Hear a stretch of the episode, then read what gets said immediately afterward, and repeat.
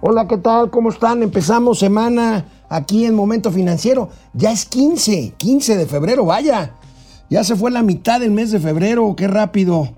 Antes de empezar este programa, quisiera referirme a una empresa muy querida por todos los que nos dedicamos al negocio, a la actividad de la información. Especialistas en medios, una, una empresa dedicada al monitoreo de medios electrónicos y escritos, propiedad de mi querida amiga Olga Mireles bueno, pues uno de los pilares de esta empresa, la señora Marichú Montes, gran amiga, falleció, falleció el sábado. Este, un abrazo a toda la familia Especiales en Medios y a mi amiga, mi amiga Olga, Olga Mireles, Olguita. Este, bueno, pues en la vacunación, una nueva estrategia de vacunación se anuncia. Ya van tres. Vamos a ver, ya llegaron vacunas de procedentes de la India. Vamos a platicar todo lo referente a la vacunación. A propósito del Día del Amor y la Amistad que fue ayer, tengo un estudio muy interesante de el ligue a través de las plataformas electrónicas en tiempos de COVID y de, y de pues, tecnologías aplicadas. Va a estar muy interesante. Este, tremendo apagón sufre en estos momentos, aparte de una ola muy fría, eh, climas bajo cero, nieve incluso en Monterrey, por ejemplo. Ciudades como Monterrey, precisamente, Saltillo, este, Chihuahua, Ciudad Juárez están eh, en un apagón. No hay luz eléctrica. Vamos a ver qué dice la CFE al respecto. Hay una escasez en el suministro de gas natural allá en el norte del país. Vaya. Pero bueno, pero somos bien soberanos en materia energética. Empezamos. Momento financiero. Esto es Momento Financiero. El espacio en el que todos podemos hablar. Balanza comercial. Inflación. Evaluación. Tasas de interés. Momento Financiero. El análisis económico más claro. Objetivo y divertido de Internet. Sin tanto choro. Sí. Y como les gusta. Peladito y a la boca. ¡Órale! ¡Vamos, réjete bien! Momento Financiero. Por tercera vez, el gobierno de México presentó un plan nacional de vacunación. Recuerden, la primera aquella de Hugo López Gatel con unas tablas, luego el propio presidente. Y bueno, pues las vacunas empezaron a llegar, las vacunas eh, de Pfizer, luego se interrumpió su suministro, se supone que mañana se reanuda, pero bueno, hoy inicia, hoy inicia un nuevo, un nuevo esfuerzo de vacunación o se reinicia, como ustedes lo quieran, porque ayer llegaron 870 mil dosis de vacunas de AstraZeneca provenientes de la India. Vamos a comentar sobre esto, pero bueno, Hoy se inicia, vamos aquí a ver los datos, ahí se inicia, se reinicia más bien la vacunación en México, 870 mil dosis que llegaron, que llegaron ayer de la India. Eh, por cierto, están embarcando en este momento en Bélgica, nos acaban de comunicar eh, de la Secretaría de Hacienda, están embarcando dosis eh, de Pfizer, con lo que se reanudaría la distribución de, de vacunas Pfizer desde Bélgica a México, llegarán mañana. Pero bueno, se reinicia hoy la vacunación en México en 32 entidades del país, con 32, por supuesto, centros de distribución, 333 municipios, mucha discusión, son municipios eh, con bajo índice económico, con marginalidad. Aquí hay una discusión de si no es mejor irnos a los centros de mayor concentración urbana. En estos municipios más pobres, pues no hay necesariamente eh, pues, eh, problemas serios de contagios. Ahí está la discusión. Volvamos a la tabla, por favor. Son 333 municipios, son 1081 centros de vacunación y 1081, una brigada por cada uno de los centros de vacunación, con 13 personas cada uno. Bueno, aquí es donde viene el tema este que hemos criticado aquí mucho. Son pues una enfermera, un médico y los demás, pues quién sabe, entre soldados y promotores del voto, la verdad. La verdad es que es un crimen que estén utilizando y que seguirán utilizando la campaña de vacunación como un propósito electoral, pues para ir ahí, oye, fíjate que te está vacunando el gobierno de la 4T, fíjate que te está vacunando Morena, y ahí pues los servidores de la nación con sus trajes color guinda, con sus mochilas, haciendo propaganda, propaganda electoral. Bueno, ayer llegaron precisamente, ayer domingo, 870 mil dosis de la vacuna AstraZeneca provenientes de la India.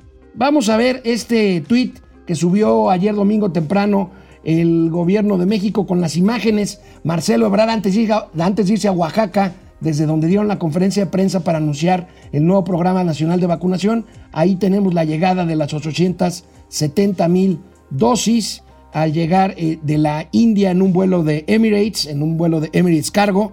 Y bueno, ayer, ayer domingo también, más tarde, en la conferencia de prensa que tuvo lugar en la capital de Oaxaca, la ciudad de Oaxaca, el embajador de la India en México, traducido, traducido del inglés por eh, Marcelo Ebrard, el canciller, explicó este tema de las vacunas que nos manda India millones de vacunas con las que hoy se recibieron también aquí en México a 21 países del mundo y es un placer haber sido útil para que México esté incluido en esos envíos.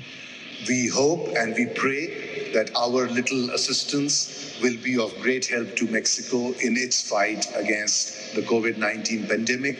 And we assure you that we will do even more for Mexico to the best of our ability. Esperamos y tenemos la convicción, rezamos para eso, de que nuestra modesta contribución para que México pueda hacer frente a esta pandemia sea útil, tenga buenos resultados y que en las próximas semanas podamos mantener este apoyo a México. ¿Se acuerdan cuando el gobierno de México dijo que dejamos de recibir las vacunas de Pfizer que se reanudan mañana porque había una iniciativa de la ONU en la que México participa para donar vacunas para países más pobres? Bueno, India, con todo respeto, India, que es un país eh, con mucha mayor, eh, con muchos mayores habitantes que nosotros, 1.600 millones de habitantes, nosotros tenemos este, 130 millones. Eh, India, ¿por qué nos manda estas vacunas? India tiene un Producto Interno Bruto per cápita menor al de México, entre otras, entre otras cosas porque pues, es un país extremadamente poblado, mucho más que nosotros, más de 10 veces más. Entonces, ¿por qué esto? Bueno, vamos a explicarlo por partes. Estas vacunas de India se van a utilizar para empezar a vacunar a las personas mayores de 60 años en todo el país y mañana que lleguen las nuevas dosis de Pfizer se retomará la vacunación para el personal médico que tiene una primera dosis y que a algunos se les va a aplicar la que no les ha tocado en primera instancia y a los que ya la tienen la primera se les, se les aplicará según esto la segunda dosis. El presidente aseguró que ahora será en abril, antes era en marzo, ahora será el 15 de abril que quedarán vacunados 15 millones de adultos mayores de 60 años en todo el país. Veamos al presidente de la República. Con la primera dosis, que ya es bastante la protección, a 15 millones 717 mil 170 adultos mayores. Tengan ustedes presente que está iniciando en el mundo la producción de vacunas. En la medida que vaya transcurriendo el tiempo, se va a contar con más producción. Aquí mismo en México se están ya procesando vacunas. ¿No que ya las teníamos, presidente? ¿Saben ¿Saben ustedes cuántas dosis se tendrían que poner para acabar 15 millones de adultos mayores de 60 años de aquí al 15 de abril? 250 mil vacunas al día. Ustedes me dirán si esto es posible, si se va a lograr, cuando todavía ni siquiera tenemos los lotes. Ahorita vamos a ver los números. De regreso del corte, canal, canal 76 de Easy, canal 168 de Total Play. Regresamos a Momento Financiero. Hola Internet, ¿cómo están? ¿Cómo van viendo esto del nuevo programa? de vacunación. Bueno, pues ahí vamos. Se supone que ya había vacunas suficientes, que ya estaban comprometidas. Llegaron, dejaron de llegar, ya volvieron a llegar. En fin, híjole, no se ve, no se ve un, un esfuerzo, una estrategia coordinada. La verdad, la verdad es que no es que uno quiera ver las cosas mal, pero ahí están los hechos. Fidel Reyes Morales, buenos días. Alex Rodríguez, gracias.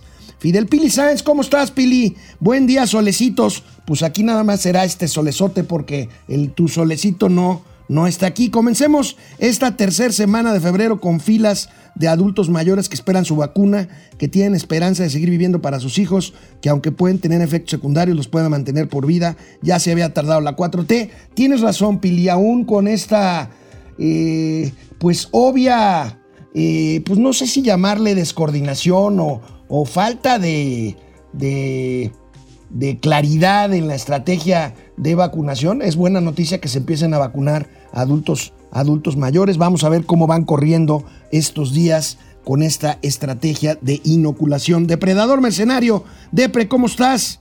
Eh, comenzando una nueva y fría semana. Mi punto es, han comentado que las vacunas que llegaron el domingo son un regalo del gobierno de la India. Yo la verdad, de mi opinión seria, nos dieron una muestra y ahora formarse para comprar el resto. Pues sí, sí, Depre, no hay claridad, no hay claridad si se regaló, si no se regaló, cuánto costaron en todo caso, por qué la India, que, insisto, es un país de 1.300 millones de habitantes, este, hay muchas preguntas, hay muchas dudas. Francisco Guerra, buen día mi estimado Alex, una pena iniciar con estas noticias. Todos quisiéramos ser como los Oya, cotorreando la vida y saber que no te va a pasar nada, bendita 4T. ¿Alguien sabe algo de los Oya? Nadie lo ha visto desde que llegó extraditado de España. Nadie lo ha visto. Vamos a ver. Alejandro Méndez, Tocayo desde Querétaro. Carlos Ramírez, buenos días, Alex. Vamos a volver con las noticias. Bueno, aquí también lo cotorreamos con ustedes, pero quédense, quédense. Ahorita regresamos en el siguiente corte de la tele, aquí con ustedes en Internet. Bueno, eh, seguimos con el tema de la vacunación sobre la vacuna rusa Sputnik V. El presidente López Obrador dijo que la próxima semana llegarán dosis de esta vacuna. Vamos a ver. Hay el compromiso también de enviar millones de dosis de esa vacuna y de otras. Por eso hablamos de que el plan de vacunación que comienza mañana, porque hoy está dedicado a la distribución a los centros de vacunación este, esta vacuna AstraZeneca. Hoy es para eso, para poner eh, la vacuna en estos centros de distribución y ya mañana la vacunación en todo el país. Al decir mañana, el presidente se refiere a hoy, hoy empieza esto. El tema es que no sabemos cuántas, de qué laboratorios, ni de qué países, ni en cuánto tiempo se van a suministrar.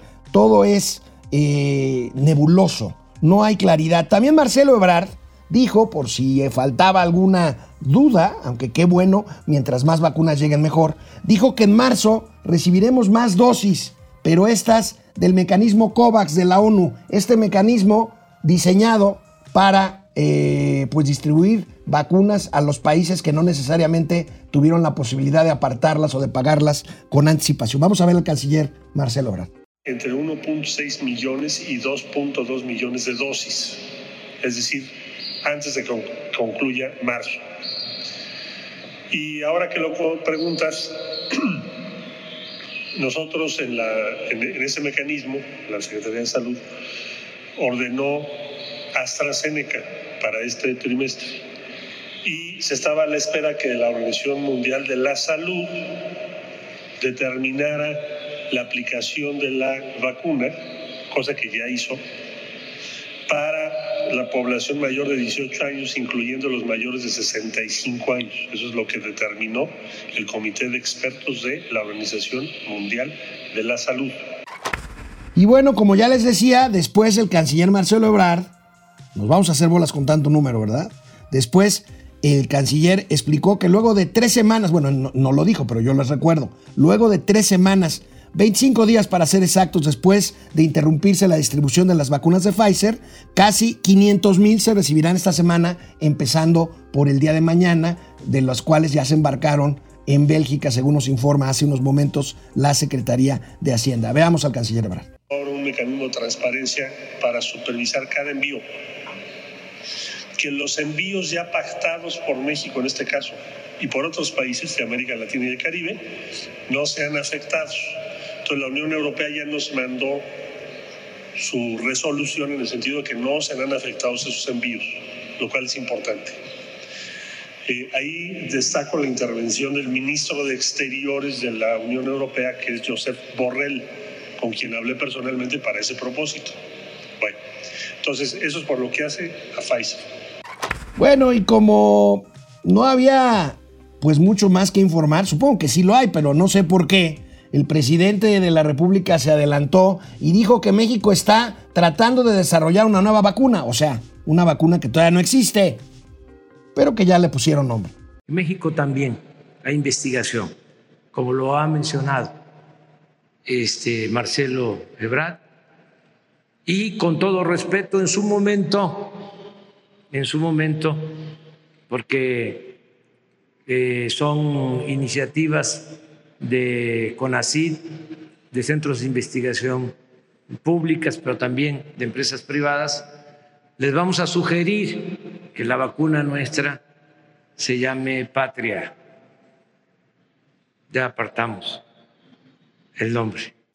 El primer hombre que estaba allá a la izquierda del presidente, el gobernador de Oaxaca, con su cubrebocas, brincó así como diciendo Patria. Bueno, ¿está bien? Vamos a ver.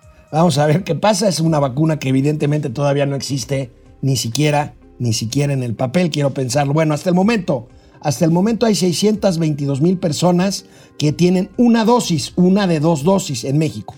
Por lo menos necesitamos eso para que les apliquen a esas 622 mil la segunda dosis, hablando de la vacuna de Pfizer. Aunque hay por ahí 17 mil maestros de Campeche que se vacunaron porque según esto iban a volver a clases, finalmente regresó el semáforo naranja o rojo a Campeche y no van a regresar a clases, naranja. Y entonces, pero hay que vacunar con, con segunda dosis a esos 17 mil. Y 86 mil personas solamente tienen ya las dos dosis.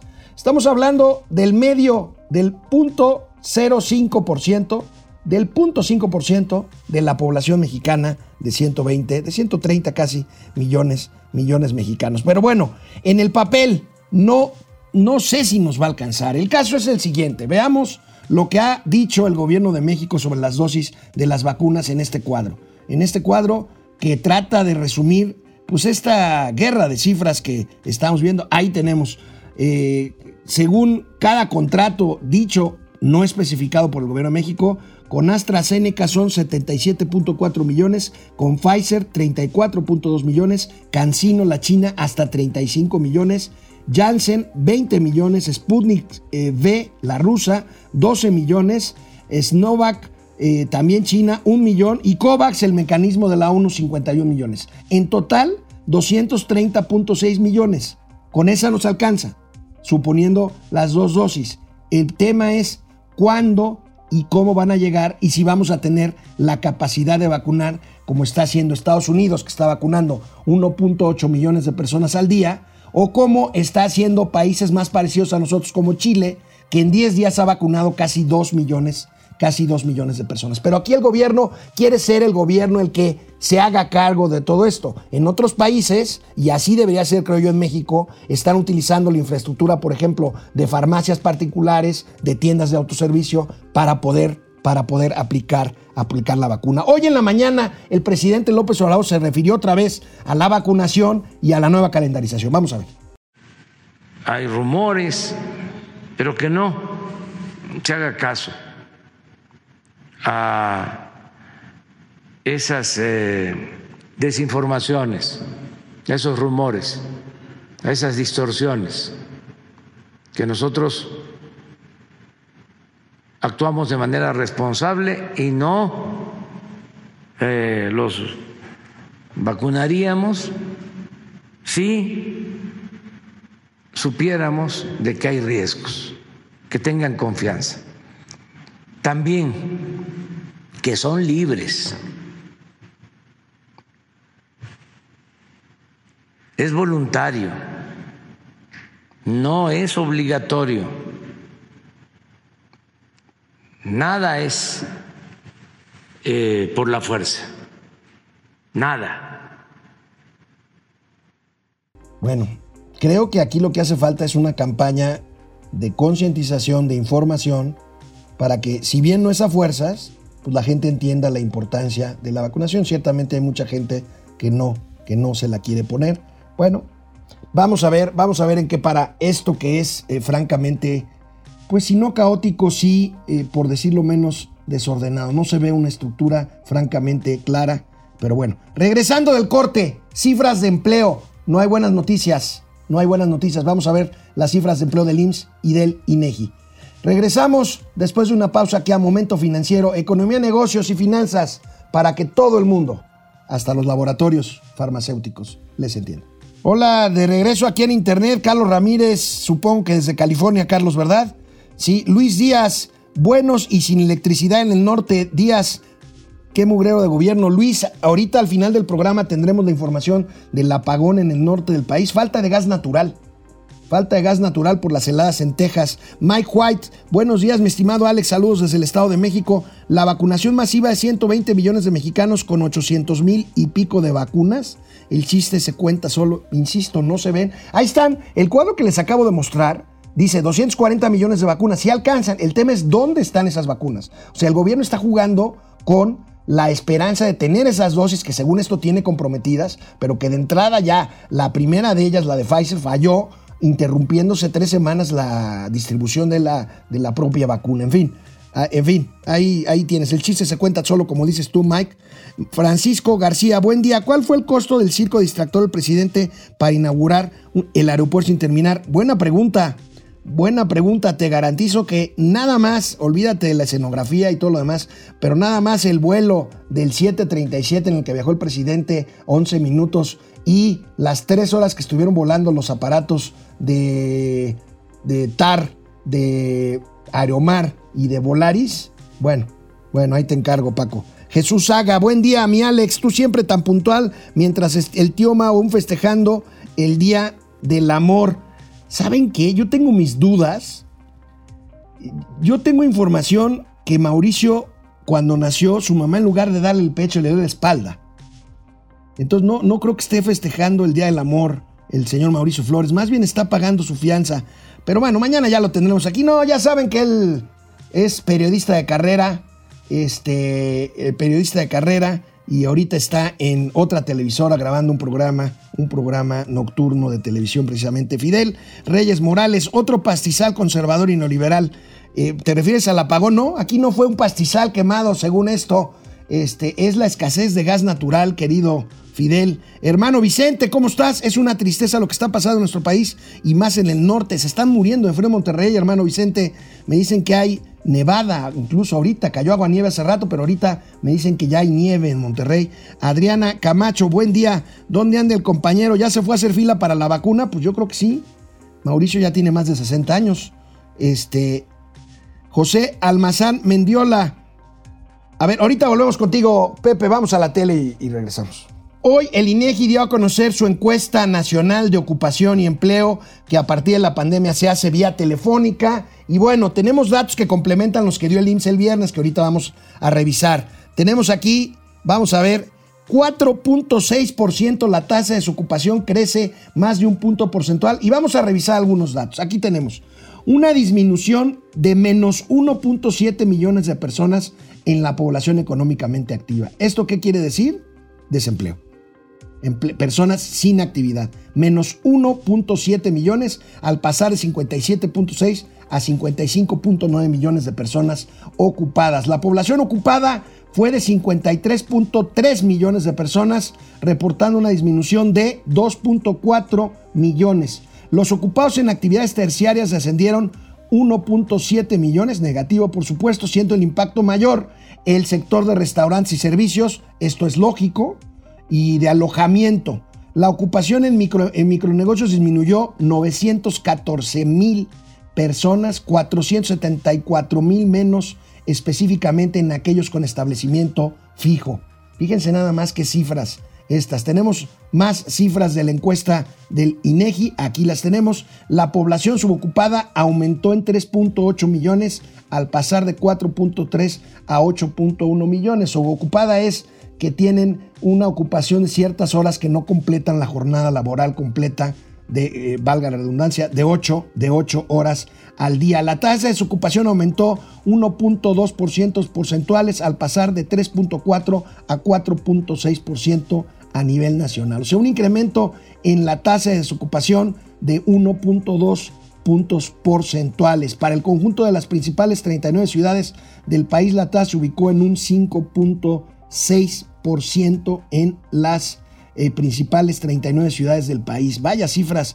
Oaxaca 78%, seguido de Guerrero con 77.3% y Chiapas con 76.4% reportaron las tasas más altas de informalidad laboral. Al contrario, Nuevo León 35.6% de informalidad, Coahuila 36.7% y Chihuahua, que están sin luz y heladas, 37.3%. Las ciudades con mayor tasa de subutilización de la fuerza de trabajo, Coatzacoalcos, Ciudad de México, Ciudad del Carmen, Saltillo, Tijuana y Aguascalientes. Ahí tenemos esto. El viernes el IMSS había dado a conocer que los números al mes de enero de recuperación de empleos pues también se desaceleraron. Hubo generación de empleos en enero, pero no como se esperaba por parte del gobierno. Eh, el mes, en el mes de enero, esta generación de empleos cae 3.3% con respecto al año anterior. Es un ritmo menor de recuperación, como lo consigna hoy el periódico El Economista. Saludos a mi querido amigo Luis Miguel González, a Hugo Valenzuela, el editor general, tantos amigos ahí en El Economista. La generación de empleo pierde dinamismo en el arranque, en el arranque del año. Y vemos esta otra gráfica, esta de también nuestros amigos de El Financiero. Saludos a Enrique Quintana y a Víctor Piz. Ahí tenemos, fíjense, lo que ya habíamos visto, la caída brutal de empleos de plaza de trabajo en marzo, abril y mayo de, del año pasado.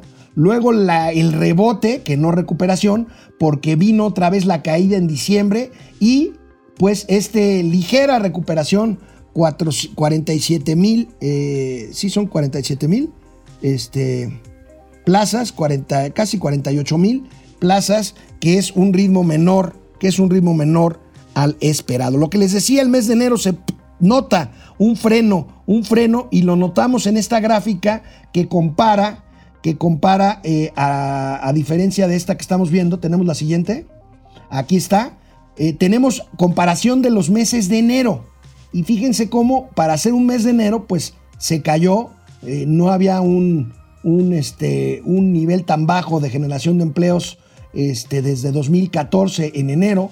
Ahí tenemos los 47 mil 900 miles de plazas. Esto quiere decir pues que este rebote ya se está achatando y no creo que podamos hablar pronto, desgraciadamente, de una recuperación. Si vemos los estados que mayor desempeño han tenido en materia de generación de empleos, de empleos, perdón, y los peores, según el IMSS, ahí tenemos los más, los más este, son Baja California, Sonora, Chihuahua, Nuevo León y Aguascalientes. Los menos, Ciudad de México, claro, es eh, la mayor concentración urbana, menos 28 eh, mil 769 eh, trabajadores. Puebla con menos 4 mil. tenemos ahí Guerrero, tenemos Veracruz, y tenemos Quintana Roo. Aquí lo que alega el presidente, aquí no vemos entre los más, pero sí tiene un índice eh, razonable de empleo.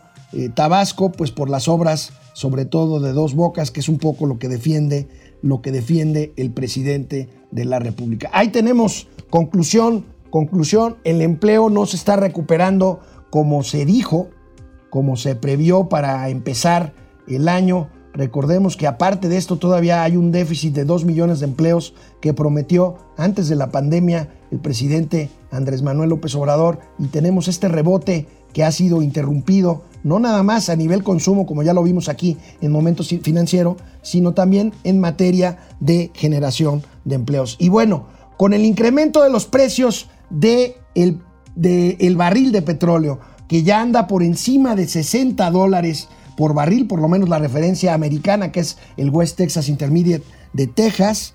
Eh, precisamente con el incremento de estos precios, la gasolina mexicana llegó a niveles pre-pandemia. Ojo aquí, la gasolina mexicana está subiendo, tenemos aquí la gráfica, está subiendo tanto la regular, magna, como la premium, ya está por arriba de casi por los 20 eh, pesos por litro. Y bueno, aquí hay que, hay que decir algo. Eh, que ya lo habíamos comentado, eh, gracias al mecanismo de, pues de amortiguamiento, el, SAT cobra o a la Secretaría de Hacienda cobra menos el impuesto especial que se cobra gasolina y con eso evita que los precios suban más. Acuérdense que este es un compromiso del presidente López Obrador, no subir la gasolina. Bueno, en el caso de la Premium, que es la más cara, pues no se aplica este estímulo y pues ya vean por dónde, por dónde andan por dónde andan estos precios. La Secretaría de Hacienda, como les digo, vuelve a aplicar el estímulo fiscal a la magna para que los consumidores paguen menos de lo que, de lo que corresponde. Bueno, es un mecanismo que se inventó en los pasados gobiernos, pero que eh, pues a las arcas nacionales no le vienen bien. ¿Por qué? Pues porque se deja de recabar el IEPS completo, el, impuesto especial a productos y servicios y por lo tanto los ingresos disminuyen. Pero bueno, recuerden que estamos en plena,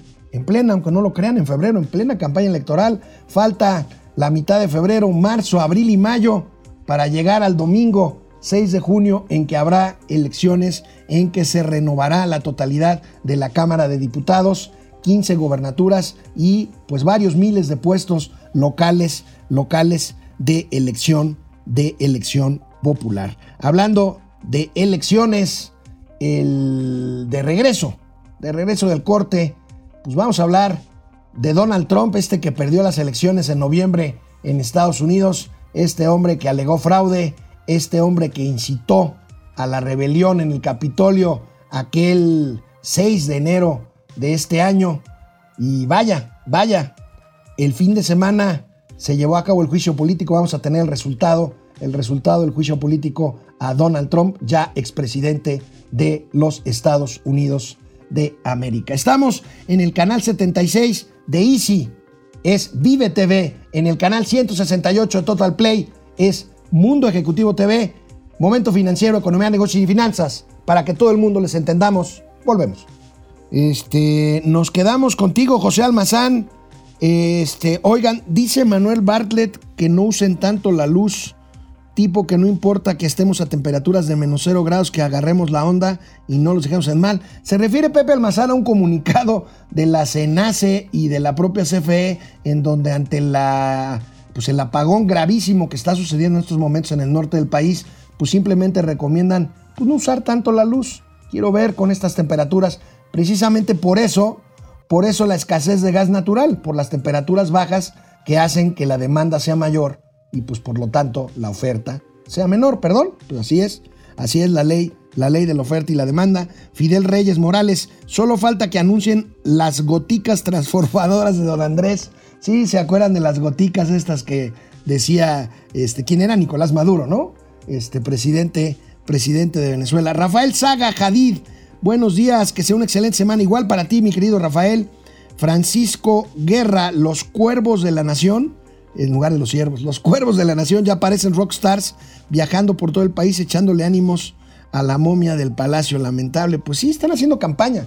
A mí lo que se me hace francamente deleznable es que se utilice la tragedia sanitaria y la vacunación con fines, con fines electorales. Eso yo creo que yo creo que no tiene, no tiene nombre. Carlos Santoyo, a los dentistas y a médicos y enfermeros no nos han vacunado. Carlos, faltan todavía, faltan todavía muchos. Decían que eran cuántos? Eh, decían que era millón ochocientos mil y van seiscientos mil de trabajadores de la salud vacunados apenas. Carlos, lo lamento. Dante Delgado, saludos desde Metepec. Omar Sanders, hola Alex, espero eh, buen día, da gusto escucharte. En tu punto de vista, ¿consideras que AMLO está preparado para manejar un país? Mira, escribí yo alguna vez que la 4T se había preparado, más bien, había buscado tanto el poder que cuando lo tuvo ya no supo qué hacer con él. Esa es mi opinión. Eh, yo creo que deja mucho que desear la conducción, la conducción del país, Omar. Vamos a regresar.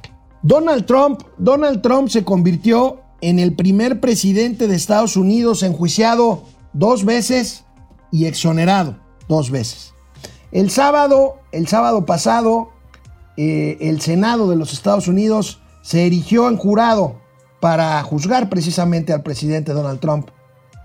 Ganó el guilty, o sea, el culpable, pero necesitaban un cierto porcentaje. Les faltaron 10 votos para declarar culpable a Donald Trump, lo que le hubiera impedido competir próximamente en cuatro años por la presidencia de los Estados Unidos. Por supuesto, Trump celebró el fallo y dijo, pues dijo lo que ya esperábamos, su movimiento apenas empieza, va a dar guerra a Trump, lo dejaron vivo, a ver si no se arrepienten esos 10 o 15 senadores republicanos que no se atrevieron a decir guilty y dejaron vivo a este alacrán, a este alacrán anaranjado.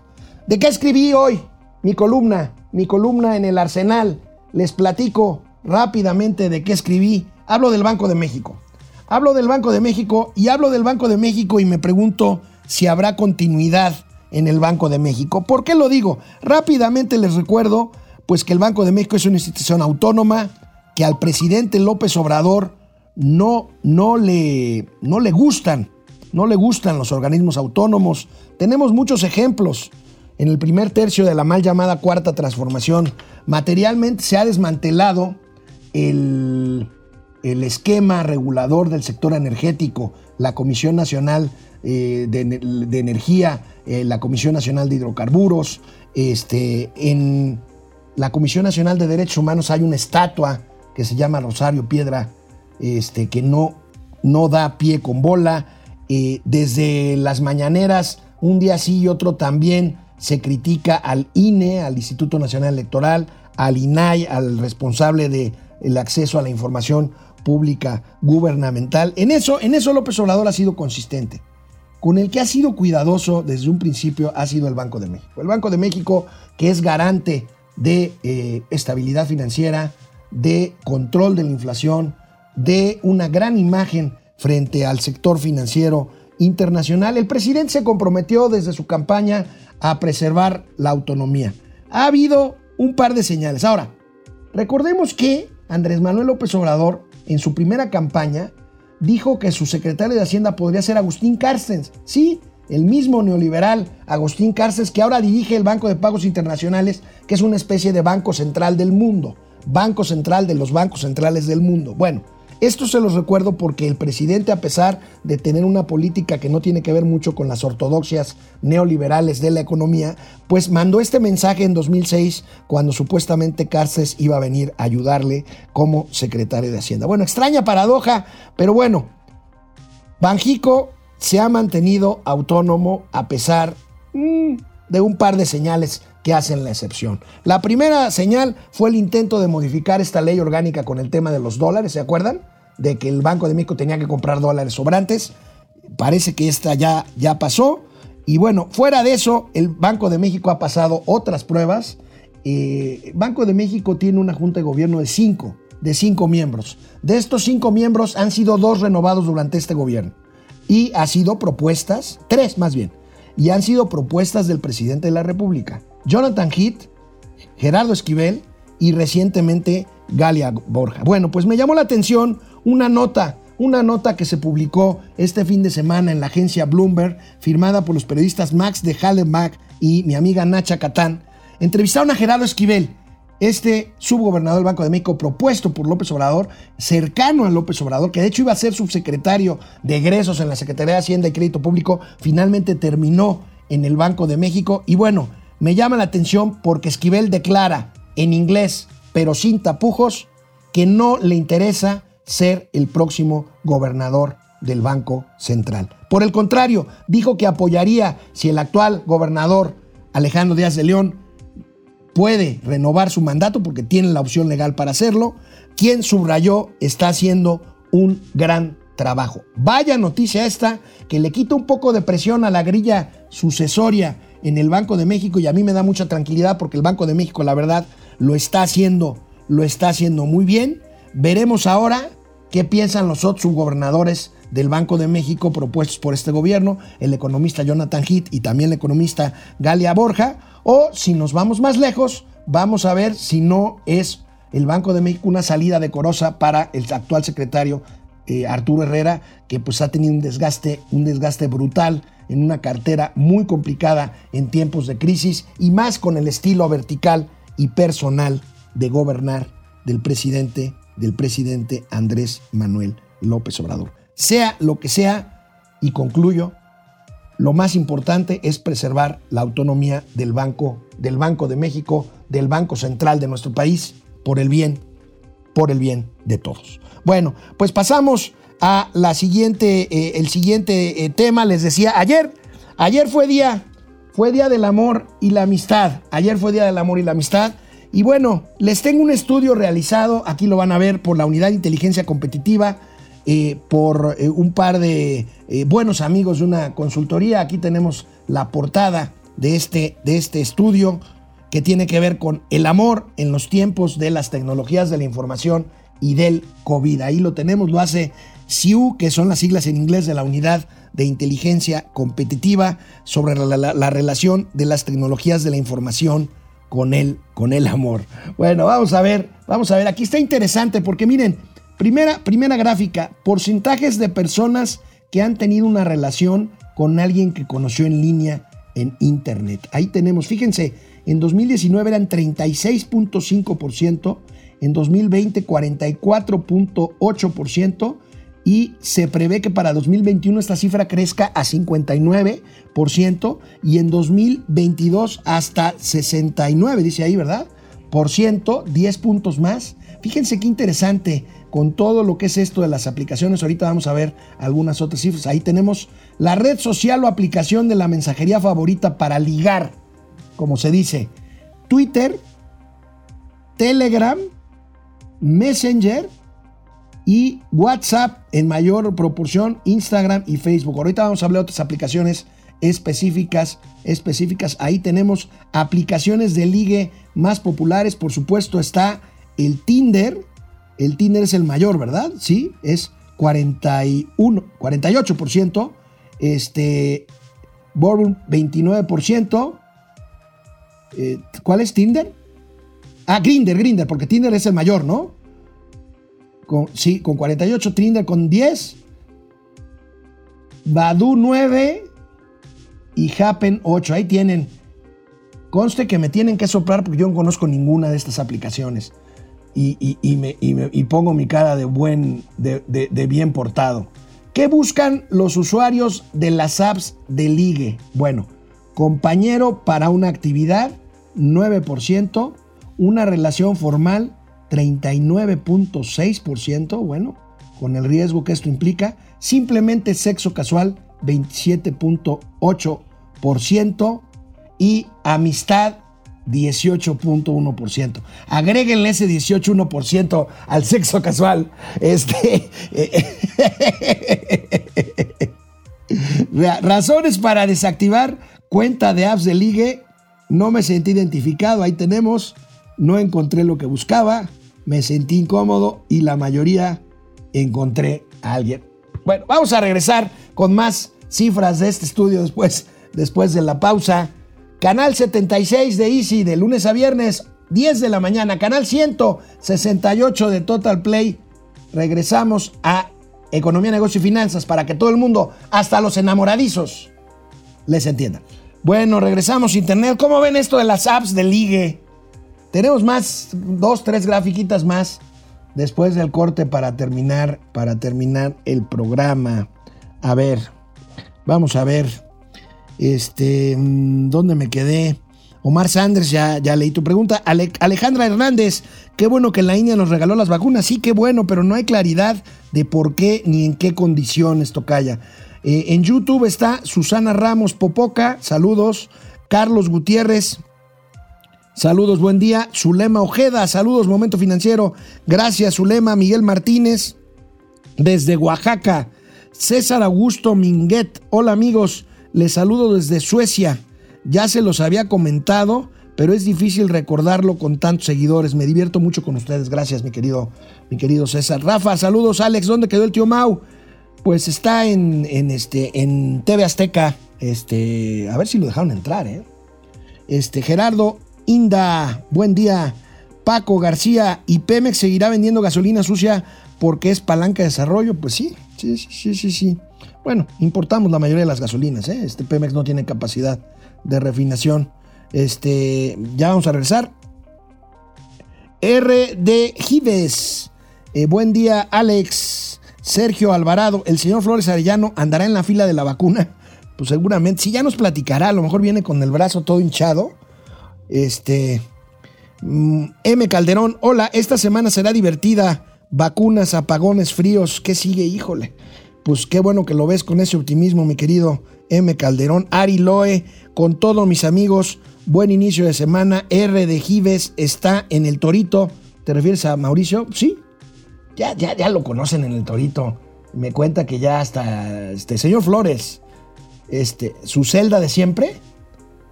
Este, Luis René Martínez, buenos días desde Tijuana, va de nuez la vacunación. Juan Ramón, no, excelente inicio de semana. David Hurtado, saludos, dúo. Excelente programa, buenas noticias, comentarios y excelente par. Gracias. A ver, pásenme el chiste porque no oí. Su cama y su frigobar. Dicen que cuando Mauricio llegó a, este, a Oceánica, lo primero que hizo fue preguntar dónde estaba el bar. Este, Brenda Ojeda, eh, Ricardo Rivera, Flor Roy. Hoy en la mañana dieron el dato de que dos estados no instaló un solo centro de vacunación. Vamos a ver eso, Flor. Sergio Alvarado, gracias de veras a todos. Terminamos. Vamos a la tele. Bueno, pues seguimos con este estudio de la Unidad de Inteligencia Competitiva sobre la relación de las tecnologías de la información y el IGE, el amor. A ver, tenemos otra gráfica por ahí. A ver, ¿qué ofrecen y qué buscan los usuarios en los perfiles de las apps del IGE? ¿Buen trabajo? Ah, caray, salario. Buen no, no puedo decir eso. Buen trabajo. Buen trabajo, ¿cuánto es? 15.3 y salario 11.8. Luego, apariencia física 30. Estamos comparando lo que buscan y lo que resaltan de ellos. 38.7, 37.8. Y luego, intereses 46 y 50. Ah, caray. Está, está interesante. A ver, medidas de prevención para dar me gusta a un perfil. Ah, caray. Medidas de prevención. Perfil verificado. ¿Cuánto es? No hay, no hay cifra, ¿verdad? Nada más. Nada más hay perfil verificado. Más de una foto. Bueno, habría que ver qué fotos, ¿no? Porque dice, a ver, ahorita les digo, este, red social ligada al perfil, pues igual, descripción del perfil y ninguna. Bueno, dicen, dicen amigos y amigas que una persona como su servidor no es ni tan guapo como cree la mamá de uno, si tienen la fortuna de tener a su mamá, ni tan feo como en la credencial del INE, ni tan guapo como en el perfil de Instagram, ni tan exitoso como dice Facebook, ni y esto es lo más importante, ni tan rico como piensan los hijos de uno que somos. En fin, bueno, este, volviendo a los temas, pues más serios, eh, más serios de la economía, otro aspecto de la crisis. Veamos esta nota que publica hoy nuestros amigos del periódico Universal. Hoy he saludado a todos mis amigos, aquí saludo a David Aponte y a Alberto Verduzco. Bueno, todos son grandes amigos. Por COVID, locales del Aeropuerto Internacional de la Ciudad de México adeudan mil millones de pesos de renta. Fíjense nada más, mil millones de pesos de renta. Vamos a ver las gráficas de quiénes son los que deben más de esto. Voy a, voy a checar aquí en, en mi máquina. Ahí tenemos, este, fíjense, 1044 millones de pesos en 2020. Este brinco brutal entre 2019 y 2020, pues por supuesto que es la pandemia el tráfico se ha caído hasta un 60, 70, 80% en algunos lugares. Fíjense nada más esta, esta, verdadera, esta verdadera tragedia que se vive en el Aeropuerto Internacional de la Ciudad de México. Hay quien, bueno, vamos a ver, este, ahí los que más deben, el Duty Free de México, 244 eh, millones. Ahí tenemos ABC Aerolíneas Internet, 55. Este, eh, Transportes Aeromar, 22 millones son los que debe, ¿verdad? Este grupo CPM, 29 millones. Consorcio Aviaxa, 178. Ya ni vuela Aviaxa y debe 178 millones. 19, ¿quién? Antara. Y bueno. Oye, y la compañía mexicana de aviación, 107 millones. Son parte de los pasivos de la quiebra, de la quiebra de mexicana de aviación. Híjole, este. Está. Está dramático, dramático esto. ¿Saben qué? Hay quien dice ahora, hay quien dice ahora de los defensores de la, de la 4T, ya ven, por la pandemia ya no se necesitaba un aeropuerto tan grande como el que estaban haciendo en Texcoco. La pandemia va a pasar, hombre. Sí es cierto, ahorita hay depre- de- de- de- depresión, este, hay recesión, hay bajas en las cifras eh, comerciales de los aeropuertos este, y ahorita el Aeropuerto Internacional de México no es la excepción. Y bueno, hablando de esto, fíjense que el sábado escribí por ahí, me invitaron a escribir un texto que titulé Surrealismo Mexicano. Fíjense, algunas cifras ahí que me llamó la atención hablando del aeropuerto. El avión presidencial, este TP-01, que fue rifado sin rifarse, que se sigue guardando en un hangar presidencial que supuestamente no existe, pero de ese hangar presidencial salió el presidente de la República en otro avión oficial, de esos que dice que no usa, para ir a Santa Lucía a inaugurar un aeropuerto que tampoco existe porque no ha sido terminado. Y en el vuelo de 11 minutos de Benito Juárez a Santa Lucía, sobrevolaron la X esta famosa de lo que es un aeropuerto que ya no se está construyendo, pero que seguimos pagando. ¿Cómo? Con los impuestos de los que viajamos en avión. El surrealismo mexicano a todo lo que da, aviones comerciales sin pasajeros que aterrizan en la nueva pista de un aeropuerto en construcción, que en realidad es un predio aún polvoso por la obra, en fin, narrativas, narrativas inverosímiles que tratan de distraer al respetable de la tragedia nacional, una vacuna que no existe, una economía destruida y una pandemia sin control, sin, con- sin control, perdón, que fue salvajemente más mal administrada. Bueno, pues vamos a ver, vamos con el apagón. Nos reportan eh, desde esta mañana que eh, algunas regiones eh, de estados como Nuevo León, Tamaulipas, Chihuahua y Coahuila se han quedado sin luz esta mañana. Ayer lo advertían, fíjense que un frente frío en la ciudad de Texas hizo que explotara la demanda de gas natural, que es el insumo que se usa en el norte para consumir electricidad. Se preveía, se preveía que pasara esto. Aquí les dijimos en momento financiero que iban a haber más apagones, por, e- por, por angas o por mangas. Y aquí tenemos el tweet, los tweets del CENACE, del Centro Nacional de Control de Energía, ante los efectos del Frente Frío número 35 y en relación con el estado operativo de alerta declarado el pasado sábado, lo que les decía, así como la falta de suministro de gas natural, el CENACE solicita a la población en general de los estados del norte del país, seguimos con el siguiente tweet, que dejen de, esto va después, ahorita se los cuento, esto va después, que dejen de consumir energía. Y aquí está el boletín que hace unos momentos manda la CFE que ante las bajas temperaturas eh, se suspende el suministro de gas natural.